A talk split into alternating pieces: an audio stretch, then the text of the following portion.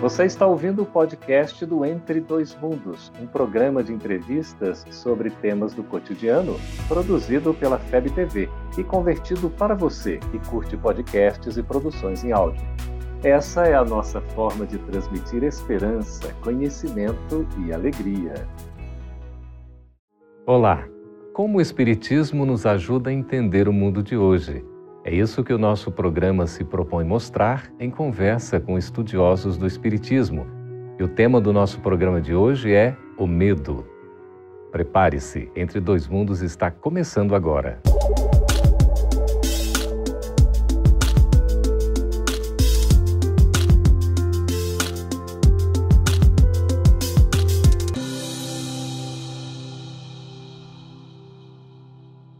É comum o medo estar presente em nossas vidas.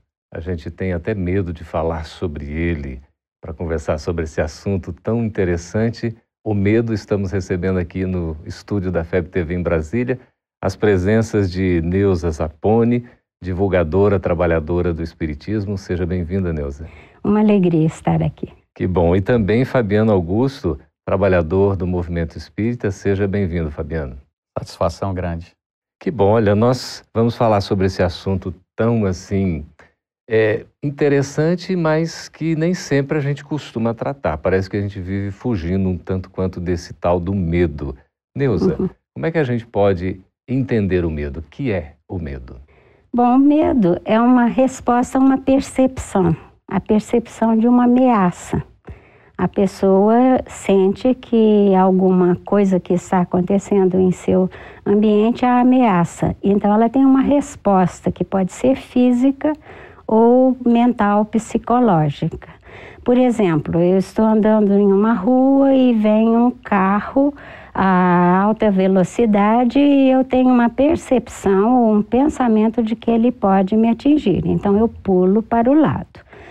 Ou então eu estou andando numa rua escura e tenho uma ideação, um pensamento de que pode vir um assaltante e me fazer algum mal.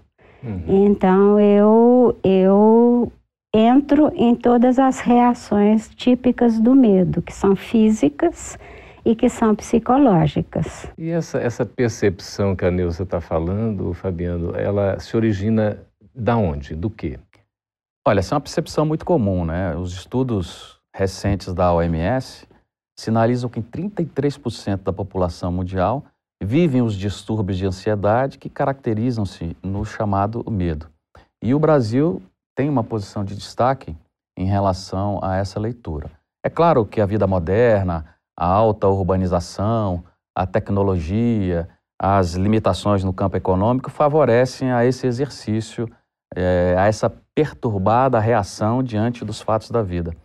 Mas, é, por ser muito comum, a gente precisa trabalhar de maneira a evitá-lo, racionalizando, conhecendo, para que não geremos insegurança. Porque, na medida que a gente analisa do ponto de vista consciente, não deixamos o inconsciente ou subconsciente, que são conceitos absolutamente próximos, atuar para gerar a famosa insegurança que cria condição para que o medo se manifeste e, na medida em que ele cresce, possibilitando os distúrbios né, no campo psicossomático. Perfeito. Ansiedade, é, como você falou também, né, a questão dessa velocidade toda que a gente vive, né, às vezes fobia, tudo são decorrências do medo, né, Neuza? Uhum. Mas para a gente entender propriamente, o medo nasce do quê? Ele é uma coisa boa ou uma coisa ruim?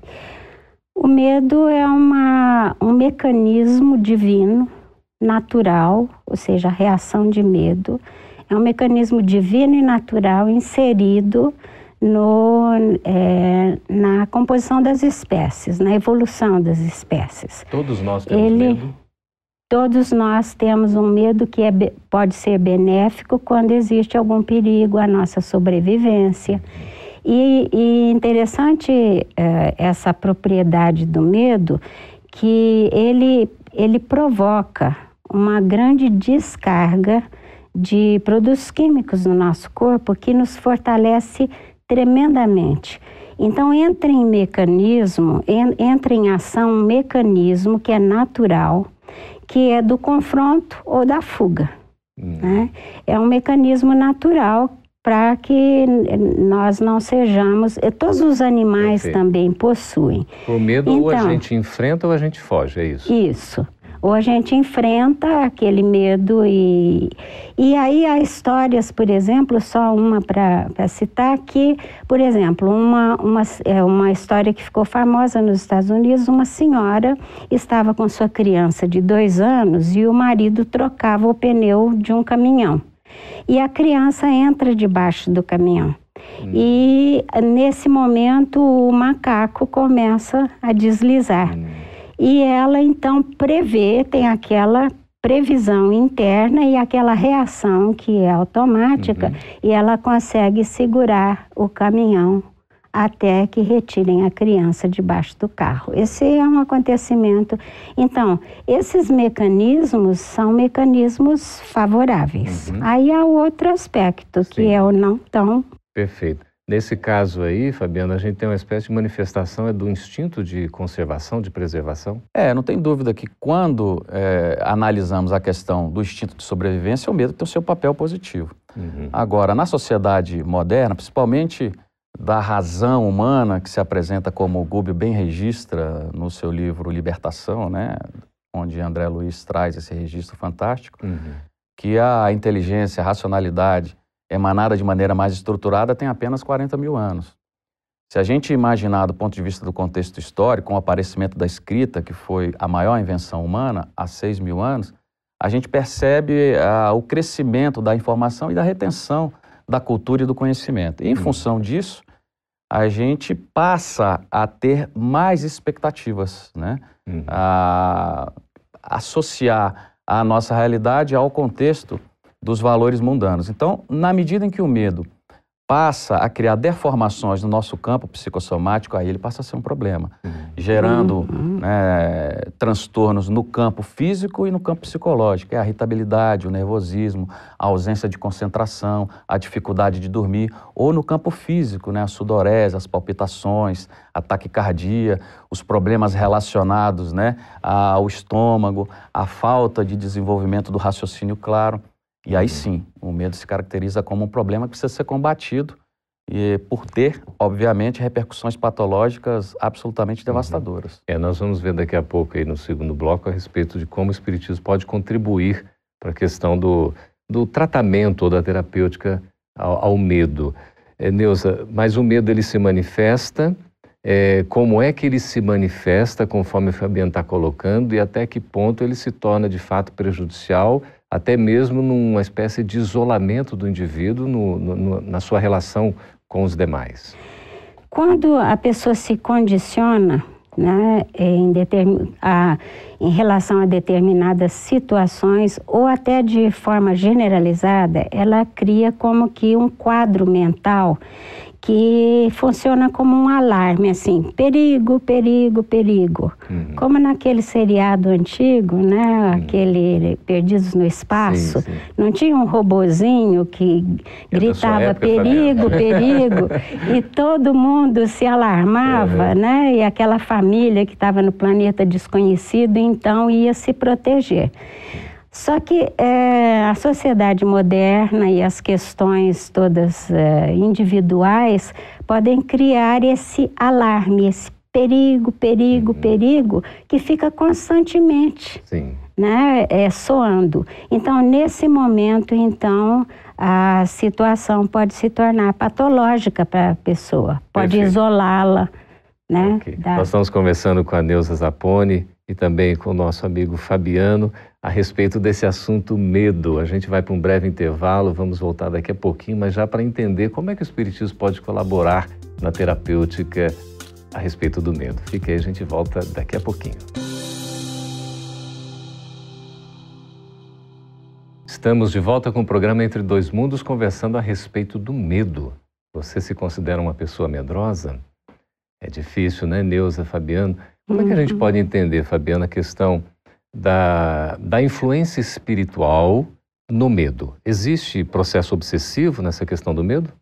Ah, não tenha dúvida, né? A mente é uma usina de forças eletromagnéticas e a própria ciência nos ajuda a entender a dinâmica das sinapses cerebrais, onde o exercício elétrico se faz criando magnetismo. Então, tudo é uma questão de sintonia, de afinidade, como as premissas da doutrina nos ensinam. Então, na medida em que estamos envoltos na nossa psicosfera individual, a conhecida aura, também estamos inseridos numa psicosfera coletiva. E esse processo de sintonia, de afinidade, se dá a todo instante. Na medida em que baixamos as nossas redes protetoras e sintonizamos o dial da nossa condição mental nos aspectos menos nobres da vida, a gente atrai esses, essas perturbações, uhum. né? Criando, obviamente, um estímulo para o exercício dos aspectos menos nobres da vida. Então, a espiritualidade se aproxima. E precisamos entender também que a dinâmica do processo obsessivo ela pode ser classificada como simples, né? processo de subjugação, fascinação, como bem Kardec nos ensina. E também das cinco formas. Quer dizer, o processo obsessivo a gente tende a analisar sempre oriundo do mundo espiritual para o mundo material, uhum. mas isso não é toda a verdade. Uhum. A obsessão se dá de encarnado para encarnado, de desencarnado para desencarnado, de desencarnado para encarnado e de encarnado para desencarnado e ainda um processo de auto-obsessão. E entre encarnados também, não? Não tem dúvida. né? é. Na medida em que entendemos essa dinâmica, a gente passa a vigiar os pensamentos né? uhum. e controlar esse processo de sintonia. O medo, Neuza, poderia ser, digamos assim, um ponto de fragilidade? A pessoa se sente fragilizada, então ela tem medo, ou porque ela tem medo, ela se torna mais fragilizada para a influência? Olha, uh, essa questão da fragilidade tem muito a ver com o histórico individual de cada um. E pelo histórico eu estou abrangendo também as suas vidas passadas. E todos nós, quando reencarnamos, além dessa, desses nossos objetivos de autotransformação e de melhoria pessoal, nós trazemos como foco vários assuntos inacabados. Então, esses assuntos inacabados de outras vidas, por exemplo, ou de nossa infância, podem fazer com que nós fiquemos mais fragilizados, como você está colocando. Então, por exemplo, se tivemos em uma vida passada alguns momentos muito trágicos, como por exemplo uma morte é, sob terror, em que nós não conseguimos resolver quando na espiritualidade, ou alguns tipos de conflitos e situações que, é, de humilhação, de, de exposição pública, tudo isso se reflete em nossa vida agora. E que e pode, quando sintonizamos com esses códigos internalizados, nós podemos então desenvolver algumas das patologias, alguns dos medos excessivos, algumas, algumas situações uhum. para nós às vezes até inexplicáveis. Fobias, traumas. Né? Fobias, né? traumas, é. é. que nós muitas vezes não explicamos, como no caso da síndrome do pânico, uhum. ela geralmente começa com o, o, a pessoa que sofre não tem percepção de como é que, o que que ocasionou. Uhum. Não tem percepção de como aquilo surgiu. Aí precisa de um, de um tratamento, né? Uma e terapia. aí é que ela fica, como ele bem disse, muito insegura uhum. e desequilibrada em seus pensamentos, achando que está sob controle dessas forças que uhum. ela não identifica. Ô, Fabiano, é, qual seria a consequência mais trágica do medo? Olha, em última análise, até o processo de autocídio, né, de suicídio. Além uhum. de todas as deformações e o isolamento social. Você pode classificar o medo pelos distúrbios da ansiedade sobre vários aspectos, né, os tics nervosos, uhum. é, a fobia específica, a fobia geral, os transtornos obsessivos compulsivos, a síndrome do pânico. Uhum. São processos de distúrbios de ansiedade que, vinculadas ao medo, criam deformações incríveis. Como é que Problemas né, graves para a estrutura fisiopsicossomática. Uhum. Isso afeta praticamente a vida da pessoa e de quem está em volta. Né? Familiares, né? E todo o grupo de relacionamento. E para vocês dois, eu gostaria de saber como é que o Espiritismo pode é, contribuir para a gente amenizar. Tem como erradicar o medo completamente? Olha, eu costumo dizer, Geraldo, Ineusa, que a casa espírita tem duas grandes funções, macrofunções. A função escola e a função hospital. Infelizmente, hoje, a função hospital, pelo quadro das mentes enfermiças numa sociedade ainda vinculada aos valores do mundo, é a função que mais nos ocupa, né? onde o movimento espírita mais se debruça. Mas não tenho dúvida em dizer que a função escola é a mais nobre, é aquela que permite realmente internalizar esses princípios extraordinários de libertação, que é o próprio conceito que a doutrina nos traz, né? uhum. um processo libertador de consciência. E a casa espírita, com as suas dinâmicas terapêuticas, né? o passe, a água fluidificada, o processo de desobsessão, são, sem dúvida nenhuma, atores né? e agentes colaboradores nesse processo de resgate da alma. Uhum. A oração ajuda, é, Nilza? A oração não só ajuda, como é indispensável. Porque a pessoa que está conectada ao medo, ela está conectada a um campo a um campo vibratório, que não é só dela, mas existe como uma onda que pode ser sintonizada e que pode potencializar o medo. Quando ela ora, ela não só é, tira o seu foco daquele, da percepção do problema, da, da elaboração das causas do seu medo ou de pensamentos amedrontadores, mas ela também se liga a um campo protetor e a um campo de amor e de auxílio espiritual. Então, a oração é indispensável para que a pessoa se liberte das, das, suas, das, seus, das suas inseguranças. É importante procurar ajuda, não é? É verdade. A Neuza falando de oração, eu lembro uma frase, frase de, grande, de Gandhi, né? quando ele disse que orar não é pedir, orar é a respiração da alma. Se a gente uhum. entendesse e aceitasse a importância da oração como esse processo de vinculação direta com os bons fluidos, realmente estaríamos numa outra realidade uhum. social, né? Bem mais equilibrados, né? É verdade.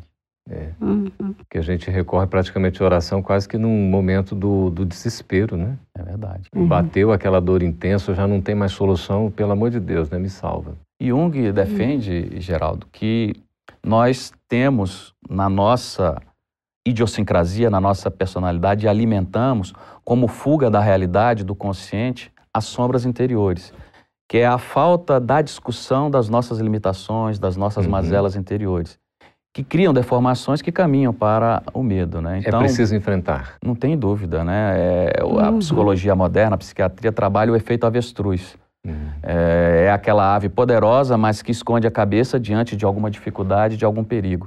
Nós não podemos atuar da mesma forma. Uhum. Precisamos enfrentar com galhardia, racionalizando para gerar segurança, para que de forma inteligente respondamos às demandas da vida. Muito bem. É. Neuza, vou te passar a palavra logo depois do intervalo, que a gente vai chamar já para responder as perguntas dos nossos amigos que nos acompanham. A gente vai para um breve intervalo e voltamos daqui a pouquinho sobre esse assunto tão interessante que é o medo. Estamos de volta com Entre Dois Mundos, agora sim para responder as suas perguntas. Muito agradecido por sua participação. Você pode nos escrever, fazer os seus questionamentos, as suas sugestões. Nós temos aí o endereço à sua disposição. É, Neuza, você ia fazer um complemento aí a, ao esclarecimento do Fabiano, por gentileza? Sim, é sobre o auxílio que o Espiritismo pode é, proporcionar. Uma das questões principais da pessoa que sente muito medo é que ela precisa se sentir amparada e acolhida. Uhum. Amparada e acolhida para dar pequenos passos no enfrentamento desse medo. É importante que sejam pequenos passos. Né, que ela vá vencendo pouco a pouco. E a Casa Espírita oferece também o acolhimento o acolhimento através do atendimento fraterno, onde ela pode chegar, conversar sobre suas questões, compreender, tomar consciência do que realmente a aflige.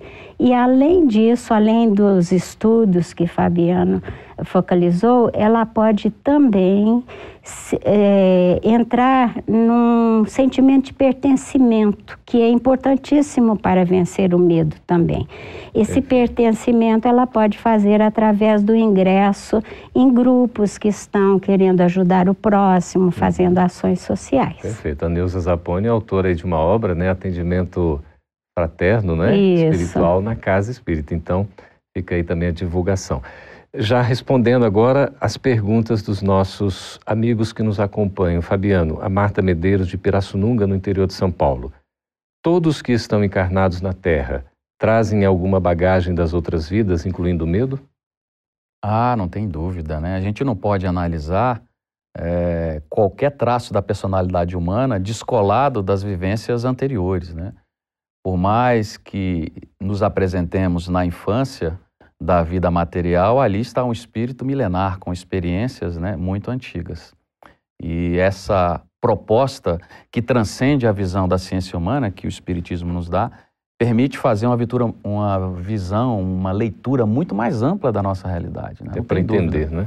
E a própria psiquiatria, né, nas análises de Jung, mostra que o perfil idiosincrático dos arquétipos, né, dos padrões, dos tipos, dos modelos, que ele bem estrutura na sua análise da psique humana, envolve nos valores básicos, nas características, o aspecto do medo. Então, o medo é sim inerente à condição humana, mas precisa ser racionalizado e trabalhado para não criar distúrbios uhum. no campo da patologia humana. Perfeito. É, Neuza Maria Cláudia de Unai, Minas Gerais, pergunta o seguinte: Meu filho tem cinco anos e vejo que ele tem medo de tudo, diferente das outras crianças. Como posso educá-lo para ele ter mais confiança? Com muito amor. E além do amor, tomar o cuidado para nunca compará-lo, nunca invalidar a sua a, a pessoa do filho porque ele tem mais medo que os outros, porque somente aquele espírito conhece as justas causas pela qual ele sente muito medo. Então a família precisa oferecer um acolhimento e um acompanhamento, estar presente nos momentos em que ele é incentivado a gradativamente vencer os seus medos mas com a segurança da proteção familiar e da presença de um dos cuidadores, de tal forma que ele possa dar pequenos passos na direção da sua uh, recuperação. No entanto, há um aspecto positivo aí, ou esperançoso, vamos dizer uhum. assim. É que a maioria das crianças, mesmo as que têm muito medo, elas superam esse medo por volta dos 7, 8 ah, anos. Que é que quando bom. a encarnação se completa. É. E aliada a isso, a importância da evangelização, né, Geraldo? É, uhum. A gente também. precisa utilizar as instituições que colaboram para o crescimento da alma. E o Centro Espírita, no papel da evangelização, tem né, uma colaboração extraordinária a oferecer. Muito bem, fica aí as dicas, né, para Maria Flávia, para Maria Cláudia e para todos nós que estamos acompanhando. A, a Flávia Amorim, do Rio de Janeiro, tenho síndrome do pânico e hoje estou melhor. Percebi que sempre tive medo de tudo, até mesmo de sair de casa. Essa síndrome, além de ocasionar efeitos em meu cérebro, também é possível que ocasione efeitos em meu espírito? Não temos como dissociar é, o corpo do espírito com esse intermediário extraordinário, né, conhecido por várias teses religiosas, que nós chamamos perispírito.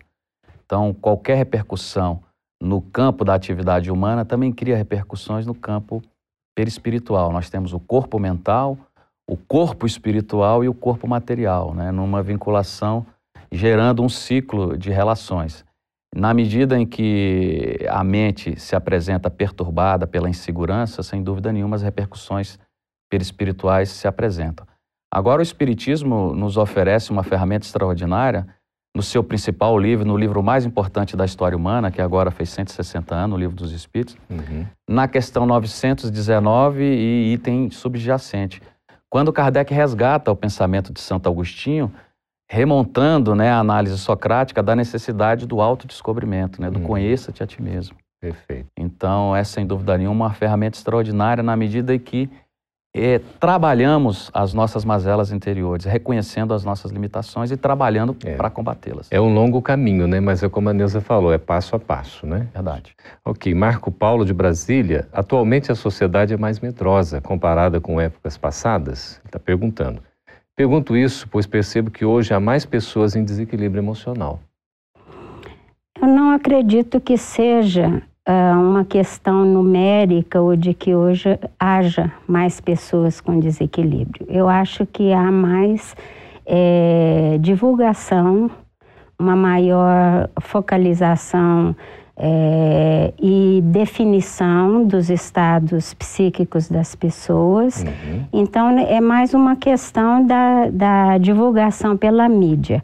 Se a gente pensar na, na, no terror que existia na Idade Média, nas, eh, no regime de, de opressão que existem ainda, esse regime existe ainda em algumas sociedades, mas que numericamente no mundo é inferior a, a, ao que era, né? A questão das liberdades, uhum. a conquista dos direitos humanos. Então eu acho que nós evoluímos no uhum. planeta. Eu tá... acho que está muito melhor. É, nós estamos conhecendo mais, na verdade, as nossas necessidades. Isso, isso né? e há mais recursos uhum. e há mais liberdade em fazer os pedidos, né, em solicitar auxílio. Perfeito. Ó, nós temos um depoimento aqui da Luciana Tardim, de Nova Friburgo, no Rio de Janeiro. Adorei a oportunidade de aprender um pouco sobre a doutrina. Grata, parabéns. A gente que agradece, né? São várias pessoas acompanhando aí e a gente é muito grato realmente por, por, esse acompanhamento, pelas questões, pelas sugestões, enfim, nós estamos juntos. Isso é importante, divulgar o Evangelho à luz da doutrina espírita. Nosso tempo já está praticamente encerrado. Queríamos aqui agradecer, Fabiano Augusto, a sua participação. Muito obrigado, viu? Eu é que agradeço. E também, Neuza Zapone, a sua participação aqui esclarecendo que... a gente sobre esse assunto medo tão interessante. Eu que né? agradeço né? a todos. Ok, a sua participação também, as suas sugestões, perguntas, fique à vontade para continuar nos escrevendo. A gente sempre tem uma satisfação de estar contando com a sua presença, a sua valiosa colaboração. Até o próximo Entre Dois Mundos. Essa é uma produção da Federação Espírita Brasileira. Para saber mais, siga arroba FebTV Brasil no YouTube, Facebook e Instagram. Ative o sininho para receber as notificações e ficar por dentro da nossa programação. Até a próxima!